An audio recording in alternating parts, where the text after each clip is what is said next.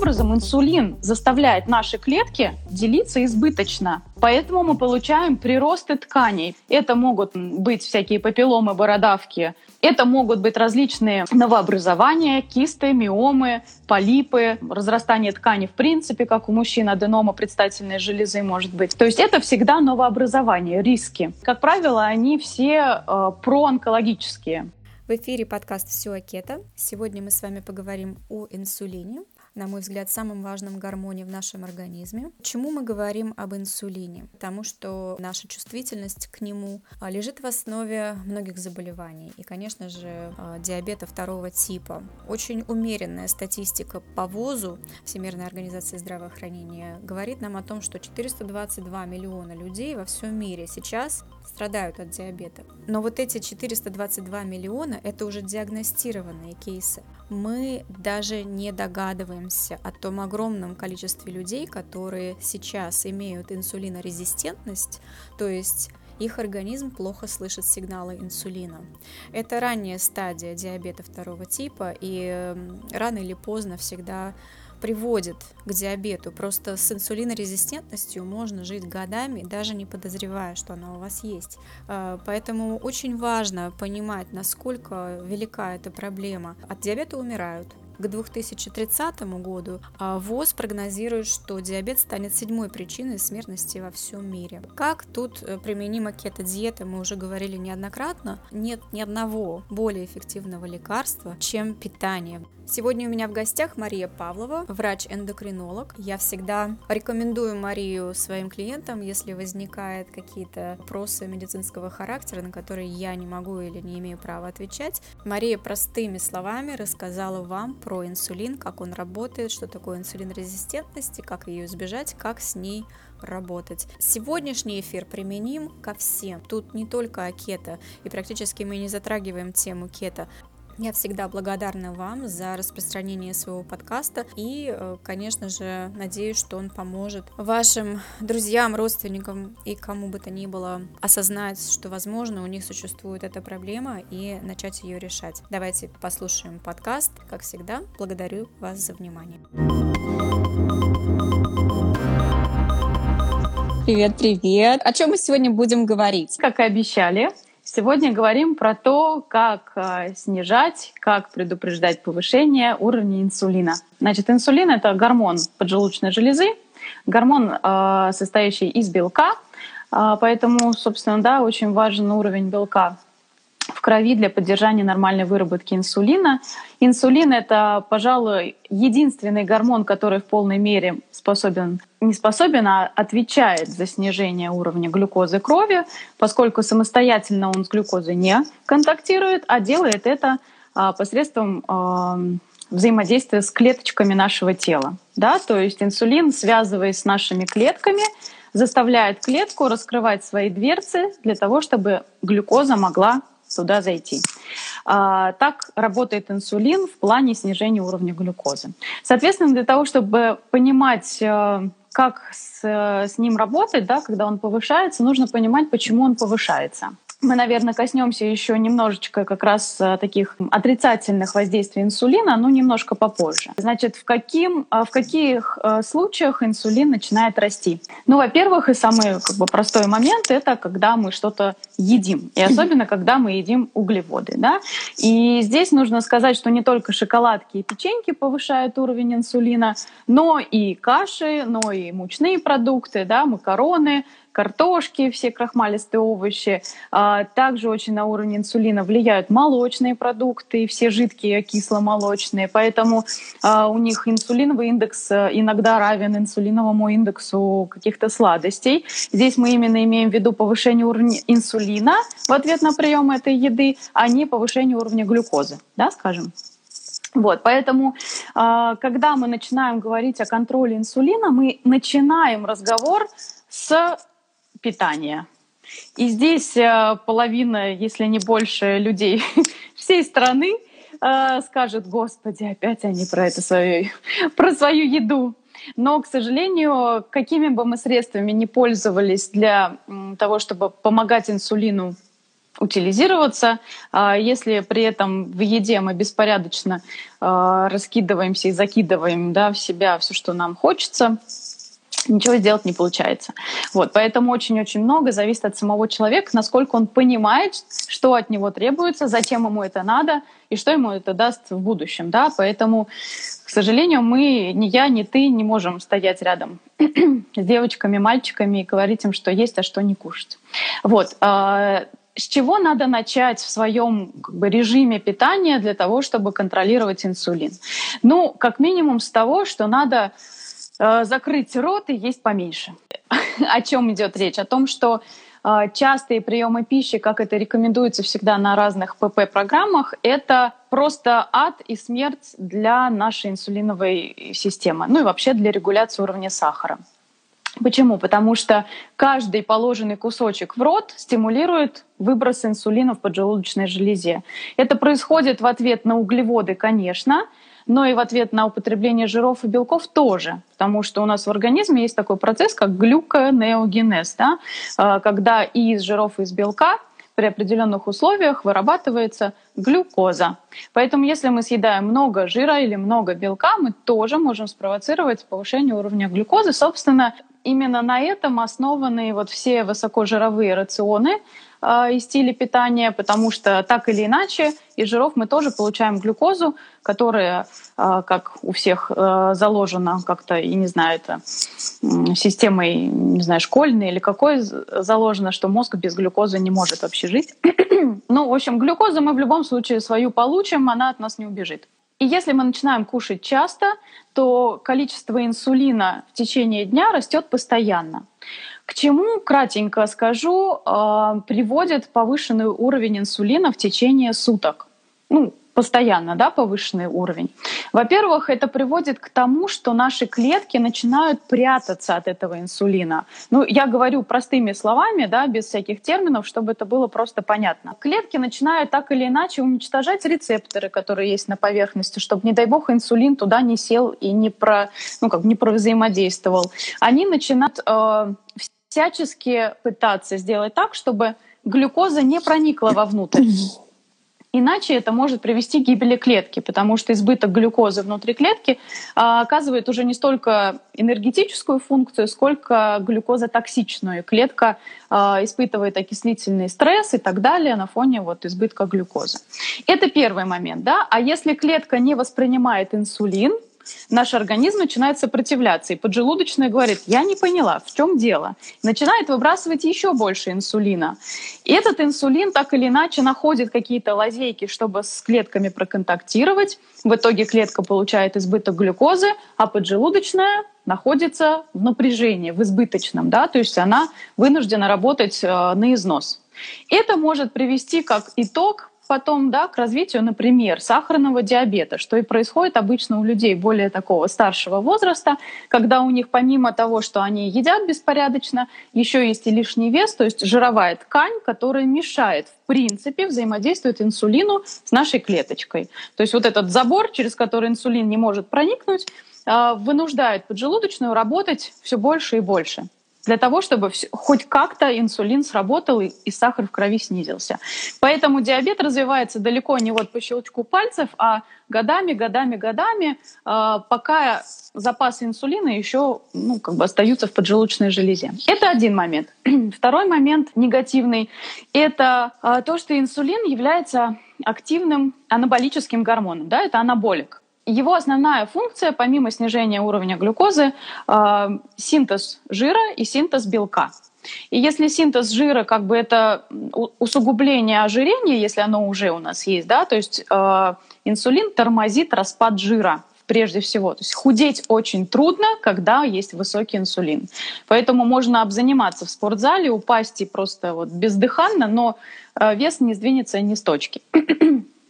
И второй нюанс, то, что э, избыток инсулина син, э, стимулирует синтез белка, то есть внутреннего ядерного генетического аппарата клетки. Поэтому клетка, если вдруг инсулин не может с ней проконтактировать, она может поделиться, образовав новую клеточку, которая здорова, не покрыта жиром, с здоровыми рецепторами, свеженькая, молоденькая, собственно, готовое принимать инсулин в свои объятия. И таким образом инсулин заставляет наши клетки делиться избыточно. Поэтому мы получаем приросты тканей, плюс ткани.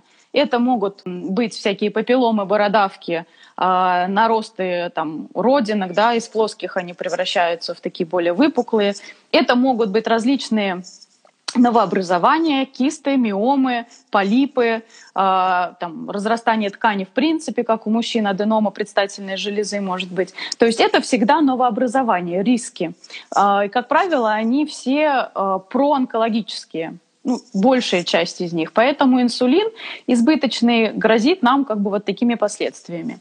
Ну и последний момент, он, конечно, далеко не самый последний, но из таких вот, да, гормонально важных – то, что избыток инсулина э, способен проникать через гематоэнцефалический барьер, то есть когда инсулин превышает свой порог по некой концентрации в крови, э, кровь, э, как сказать, барьер, который разделяет нашу кровь вот в организме от мозга, есть такой барьер, который защищает мозг от всяких токсинов, он перестает быть э, барьером для инсулина. И инсулин активно проникает в, э, в головной мозг, влияя на ту зону в гипофизе, это наша железа здесь, основная, контролер всех гормонов, влияет на зону в гипофизе, которая отвечает за выработку тестостерона. И поэтому, повышаясь инсулин, стимулирует зону в голове, которая, в свою очередь, стимулирует выброс тестостерона у нас, у девочек. Поэтому это приводит очень часто к гирсутизму, да, повышенному оволосению, к различным нарушениям с месячными. И это рано или поздно а, приводит к такому синдрому, как синдром поликистозных яичников. Да, у него еще есть альтернатива мультифолликулярные яичники. Ну, в общем, а, проще говоря, это бесплодие, нарушение репродуктивного здоровья и так далее. У кого-то это может быть с самого детства, и там варианты врожденные бывают, а у кого-то приобретенные. И достаточно изменить питание а, в образе жизни девушки для того, чтобы иногда справиться с этой ситуацией. Вот. Это я так постаралась очень вкратце обрисовать э, спектр действия инсулина и для чего, собственно, у нас есть, стоит задача его снижать. А, давайте, наверное, сейчас логично поговорим о том, какой уровень инсулина а, ну, желательно иметь, да. А, мы знаем, что во многих лабораториях разброс а, показателей инсули... нормы инсулина достаточно широк. То есть в некоторых лабораториях он до сих пор остается там, от 2 до 25-7. Конечно, это не может быть вариантом нормы для всех, потому что это э, референс, э, который э, произош... ну, как бы, который установили в результате некой выборки. То есть взяли 2000 человек, измерили у них примерно уровень глюкозы. А, вроде как ни у кого из них никаких признаков а, да, инсулинорезистентности не было, по крайней мере, не должно было быть, мы уж там не знаем. Отмели 2,5% верхних показателей, 2,5% нижних показателей, оставили серединку. Вот. А, и какой там разброс может быть? Да, я приводила у себя в аккаунте аналогию с зарплатами. То есть средняя зарплата там по Москве от 40 тысяч до полутора миллионов, ну если так в среднем взять. И, конечно же, никому не хочется иметь 50, да, всем хочется иметь среднюю миллион. А, да. Ну, здесь а, немножко в другую сторону, да, то есть здесь инсулин, наоборот, чем он ближе к нижней границе, тем нас он больше устраивает. Потому что я не знаю ни одного пациента, у которого был бы инсулин, например, 15 даже, а, с абсолютным здоровьем, нормальным углеводным, там, жировым и так далее обменом. Вот, поэтому что мы берем за оптимум? Оптимум — это не больше 6. Если 4-5 индивидуально бывает, что 6 тоже вызывает явление инсулинорезистентности — то есть невосприимчивости да, организма к инсулину, инсулин повышается из-за этого. А, бывает так, что я прошу пациентов как бы эту цель немножечко снизить вниз. Понятно, что совсем низкие показатели ниже двух с половиной считаются тоже проблемой. А, и чаще всего такие показатели встречаются у, людей с диабетом первого типа. Но как бы индивидуально может быть все что угодно. Мы говорим сейчас как раз про такие вот более-менее усредненные параметры. То есть если у вас инсулин 4-6, а, мы, в принципе, можем выдохнуть и сказать, ну, вроде бы все нормально, да? Конечно, при условии, что и глюкоза хороша, и гликированный гемоглобин, показатель среднего уровня, а, неправильно говорит глюкозы в крови, но мы сейчас не будем на этом останавливаться. Но, в общем, гликированный гемоглобин показывает, насколько наши белки крови, собственно, гемоглобин связывается с сахаром, насколько эта связка э, большая по проценту. Вот. То есть если эти показатели нас устраивают, то инсулин 4,6 мы воспринимаем как нормальный. Это для ориентировки. Теперь что мы делаем? А, значит, первое, что мы делаем, мы уже сказали, да, еда.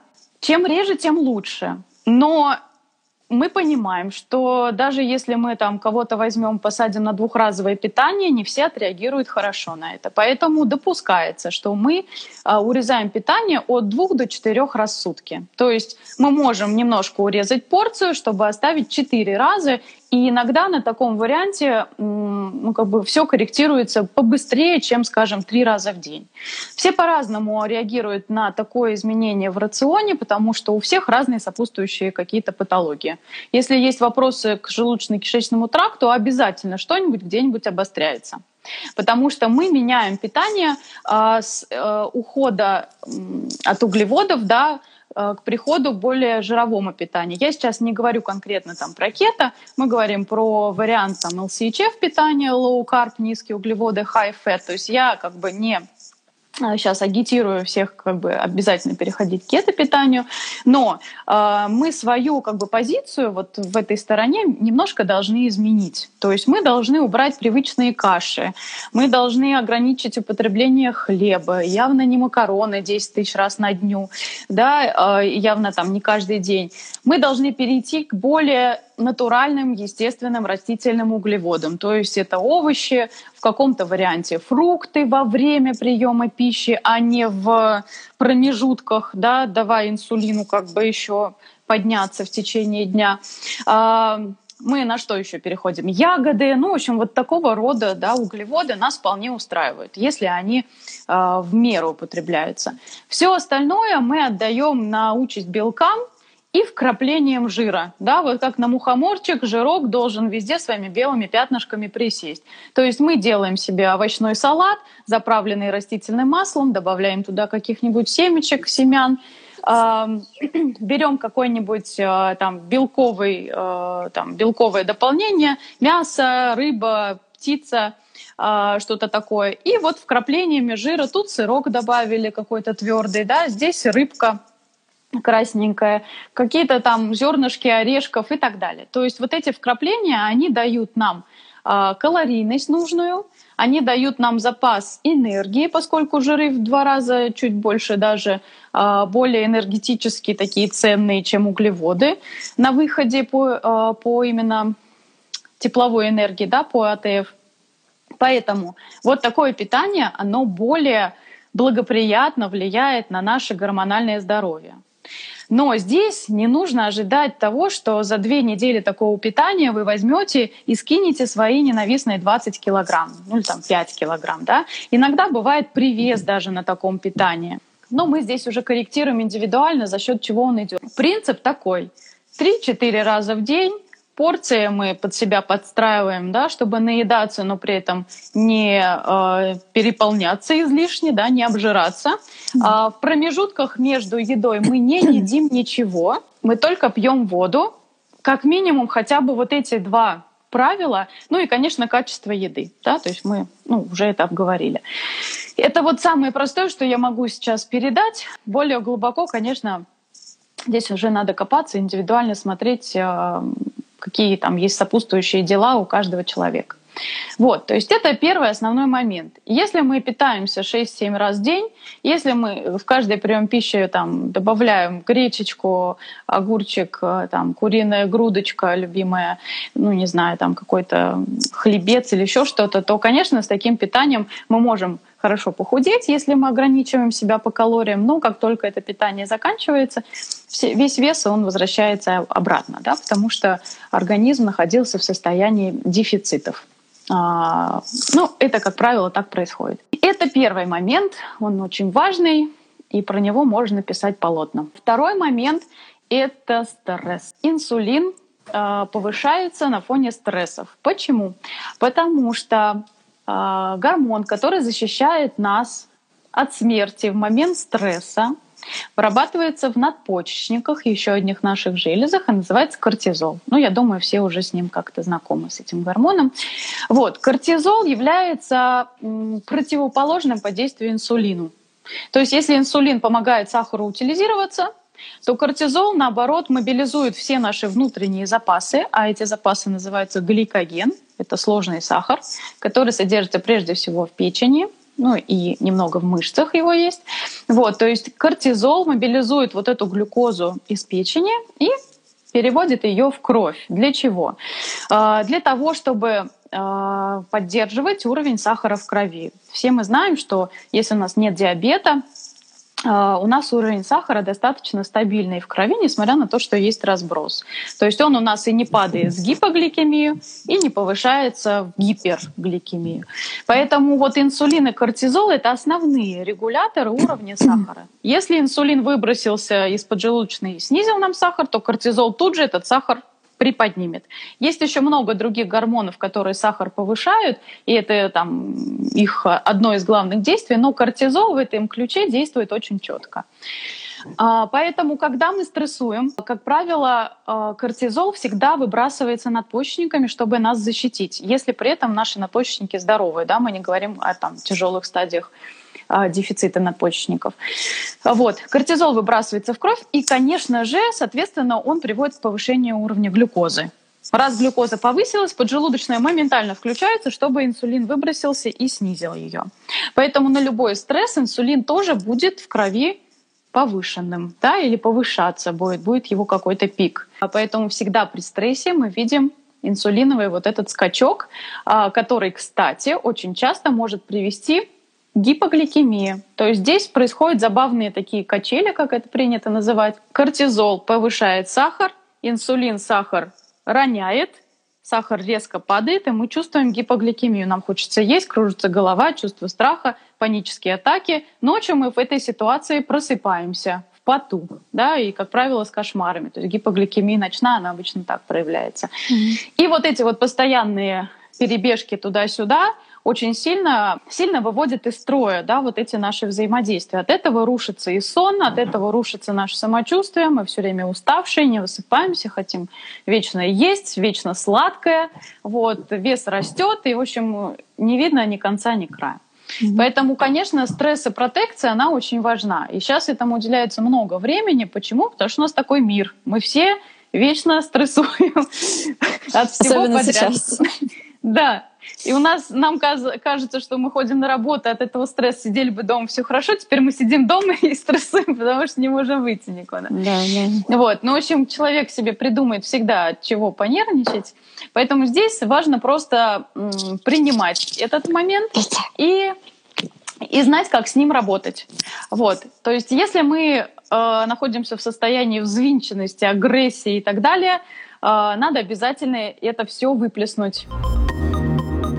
Друзья, наверное, для вас уже не новость, что я постоянно улучшаю Кето-школу Про. Кето-школа Про даст вам систематические знания о том, как войти в кетоз мягко и без проблем. Я веду Кето-школу вместе с врачом-эндокринологом Дилярой Лебедевой. И если раньше курс шел 3 месяца, то теперь в условиях карантина и высокого запроса я укоротила курс и сделала его длиной в месяц. Я расскажу вам о том, как входить в кетоз от А до Я. Также вы получаете мою поддержку. Буду держать держать вас за ручку в чате WhatsApp. Я отвечаю голосом, даю развернутые ответы на все ваши вопросы. Один раз в неделю у нас с вами прямой эфир с врачом Дилярой Лебедевой, в котором вы можете задать все свои вопросы медицинского характера. Кето-школа это не марафон, это не соревнование по похудению.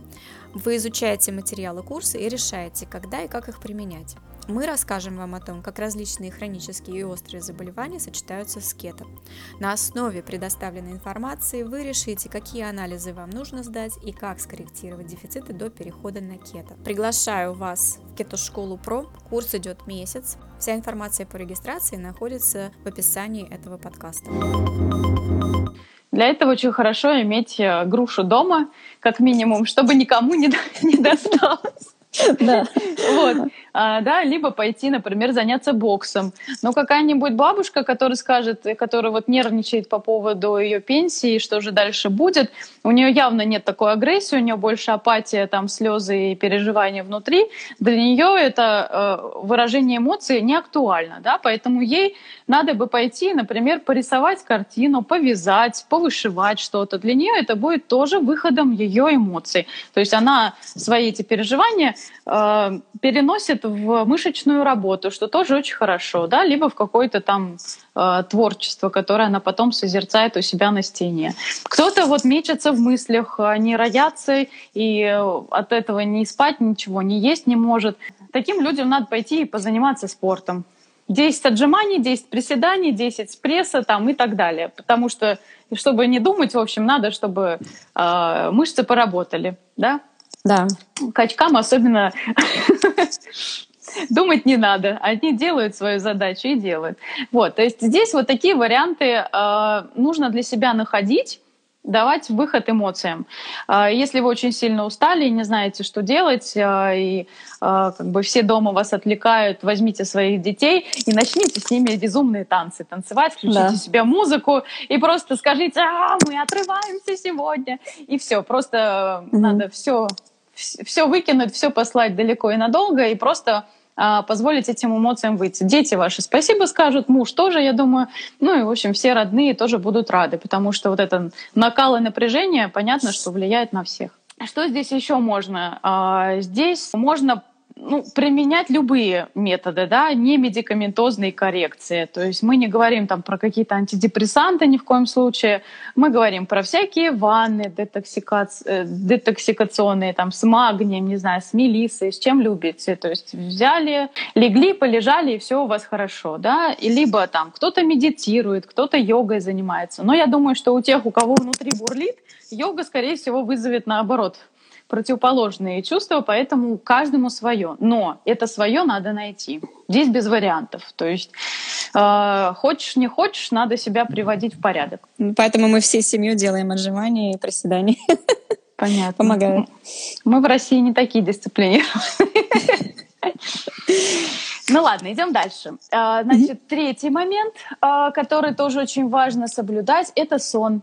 Но здесь все завязывается, да, если у нас кортизол скачет, фиг уснешь. И проснешься еще потом в 2-3 ночи и и не знаешь, что делать с открытыми глазами. Но в любом случае, э, все, что сейчас есть у нас, э, да в том же самом Инстаграме, соблюдать все-таки надо.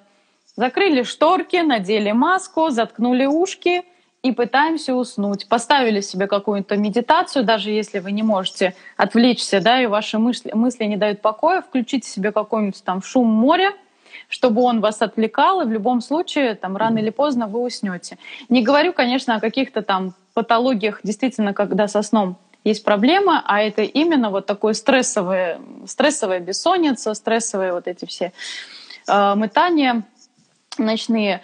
Здесь тоже очень важно. Если у вас будет минимум углеводов на вечер, заснуть вам будет проще, я вас уверяю, потому что желудочно-кишечный тракт в вечернее время как раз включается, да, у нас парасимпатическая нервная система, желудочно-кишечный тракт начинает активно работать.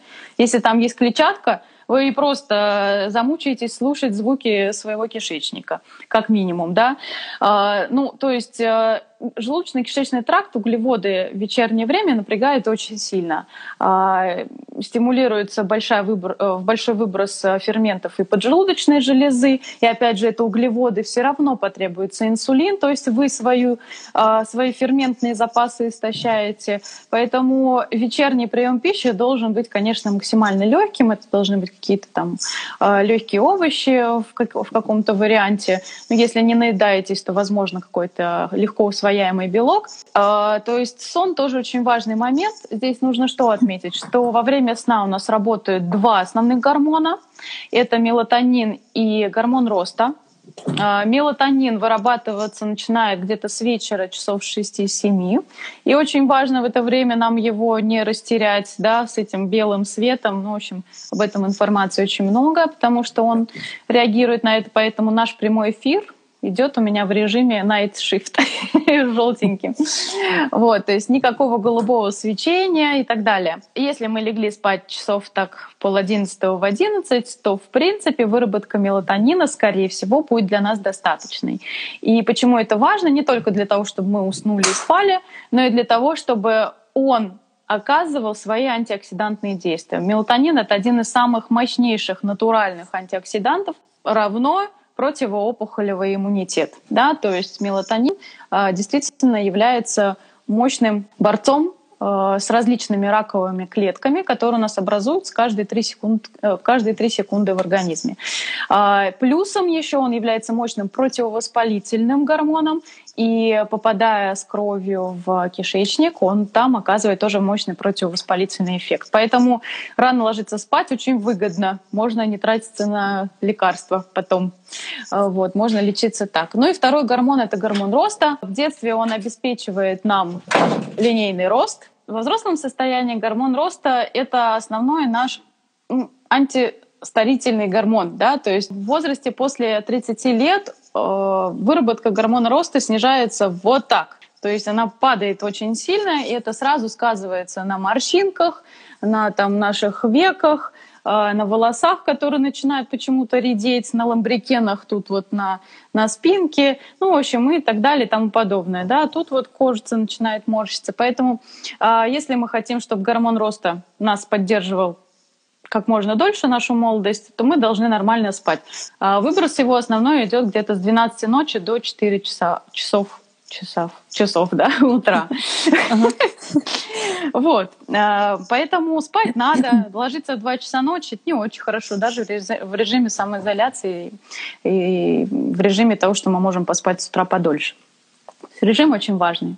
Это вот три таких основных момента, без которых, как вы понимаете, все остальное просто, ну, просто не работает. Да? Если мы ложимся в 3 утра, или там в три ночи, при этом еще и нервничаем, и работаем, и не можем никак себя этот груз весь сбросить, и при этом еще заедаем печенькой с, с чаем каким-нибудь или компотиком, ну все.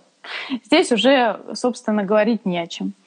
Но когда мы все это более-менее хотя бы чуть-чуть соблюдать начинаем, мы сразу видим разительные изменения. Достаточно две недели провести вот в таком нормальном режиме, и мы начинаем видеть, как мы меняемся. Э, меняется наше самочувствие и состояние. Теперь э, если ты не против, я бы хотела сказать о некоторых э, нутрицептиках, которые помогают бороться с инсулином. Конечно. Ты, ты не против? Я не против. Э, значит, основной, основное вещество, которое помогает э, корректировать уровень инсулина, это инозитол. Это витаминоподобное э, вещество. Его приравнивают к витаминам группы В, В8.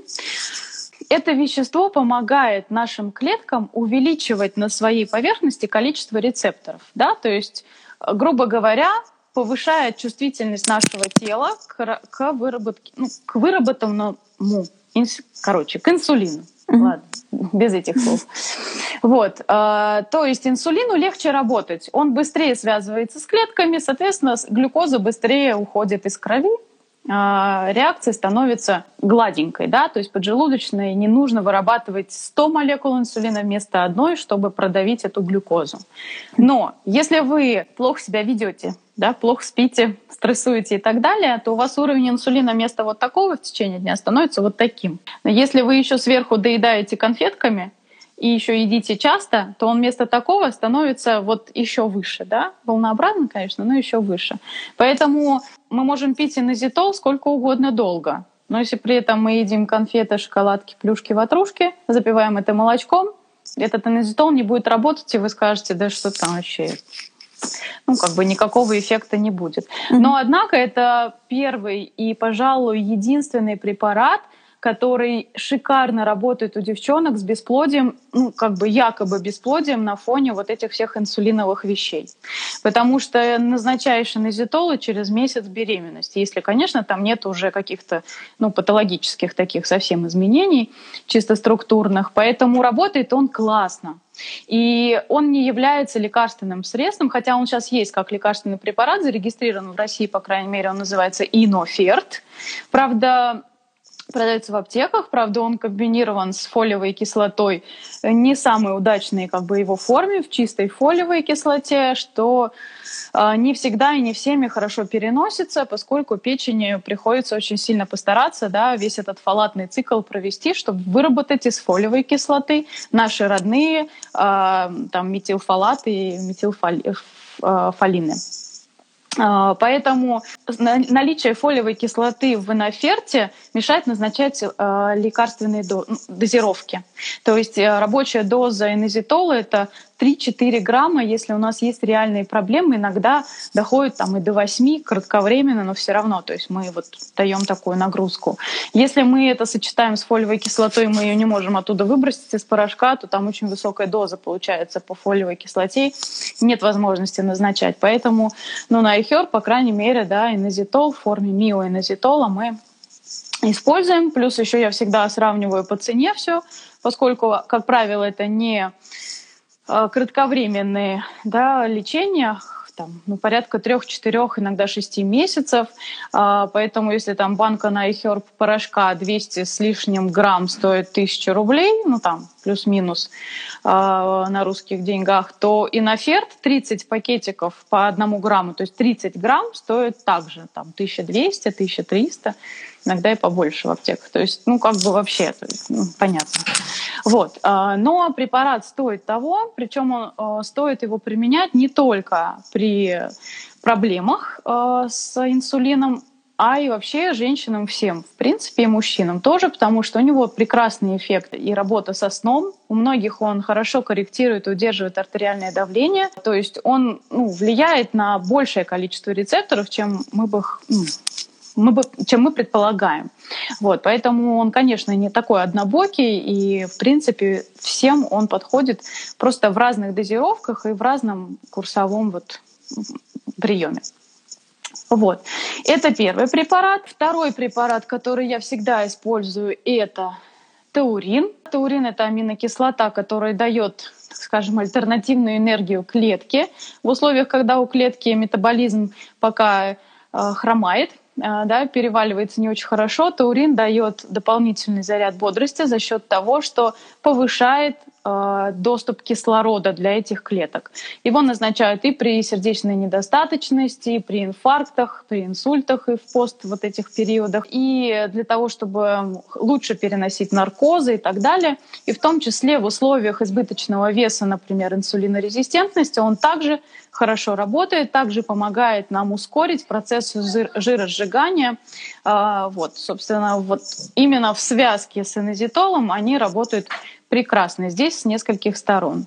Сюда же можно еще отнести работу магния, поскольку с таурином они вообще, э, так скажем, партнеры, они регулируют процессы возбуждения и торможения в головном мозге, но здесь не идет речь о депрессии, каких-то там перевозбуждениях, а именно вот о повышении концентрации внимания вовремя, э, успокоения, да, то есть такая деполяризация происходит.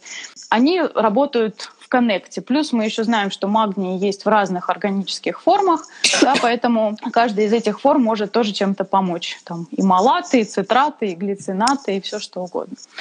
Вот, э, это сколько? Три я назвала. Четвертый э, любимый тоже, но очень такой неоднозначный препарат — это хром пикалинат хрома. Uh, у него эффектов не так много, не так много органов в нем нуждаются, но конкретно в работе инсулина он влияет очень сильно. То есть он повышает активность инсулина в несколько раз, он увеличивает выброс в кишечнике э, гормона, который помогает действовать инсулину, это гормоны инкретины. Э, на них ос- основано э, лечение сахарного диабета тоже в отчасти. Вот, поэтому хром, участник э, углеводного обмена э, номер там 1, 2, 3, да, среди самых главных, поэтому его тоже можно подключать. Ну и витамин D, конечно, вездесущий, то есть э, и как противовоспалительный компонент, ну вообще во всех смыслах тоже должен быть на хорошем уровне. Это то нутрицептическое как бы, питание, которое необходимо в условиях повышенного инсулина всегда, какие бы вы ни имели проявления у себя. Я бы даже так сказала, что, в принципе, э, если вы о них знаете, то в аккуратных дозах, в средних значениях вы можете их использовать и без назначения врача. А, кроме пользы, вряд ли вы что-то еще дополнительно получите. Вот. Из лекарственных препаратов на сегодняшний день, ну, таких прям самых распространенных, мы знаем, у нас есть метформин, да, который что делает? Он снижает выброс глюкозы из печени, да, из запасов из гликогена в ночные часы. Поэтому уровень глюкозы в ночное время не так растет, как, а, как может. А, и за счет этого происходит его ну, такой своеобразный контроль углеводного обмена. Но мы понимаем, что на исходные причины развития этого процесса он никак не влияет. Поэтому на метформине никогда нельзя вырасти, выздороветь.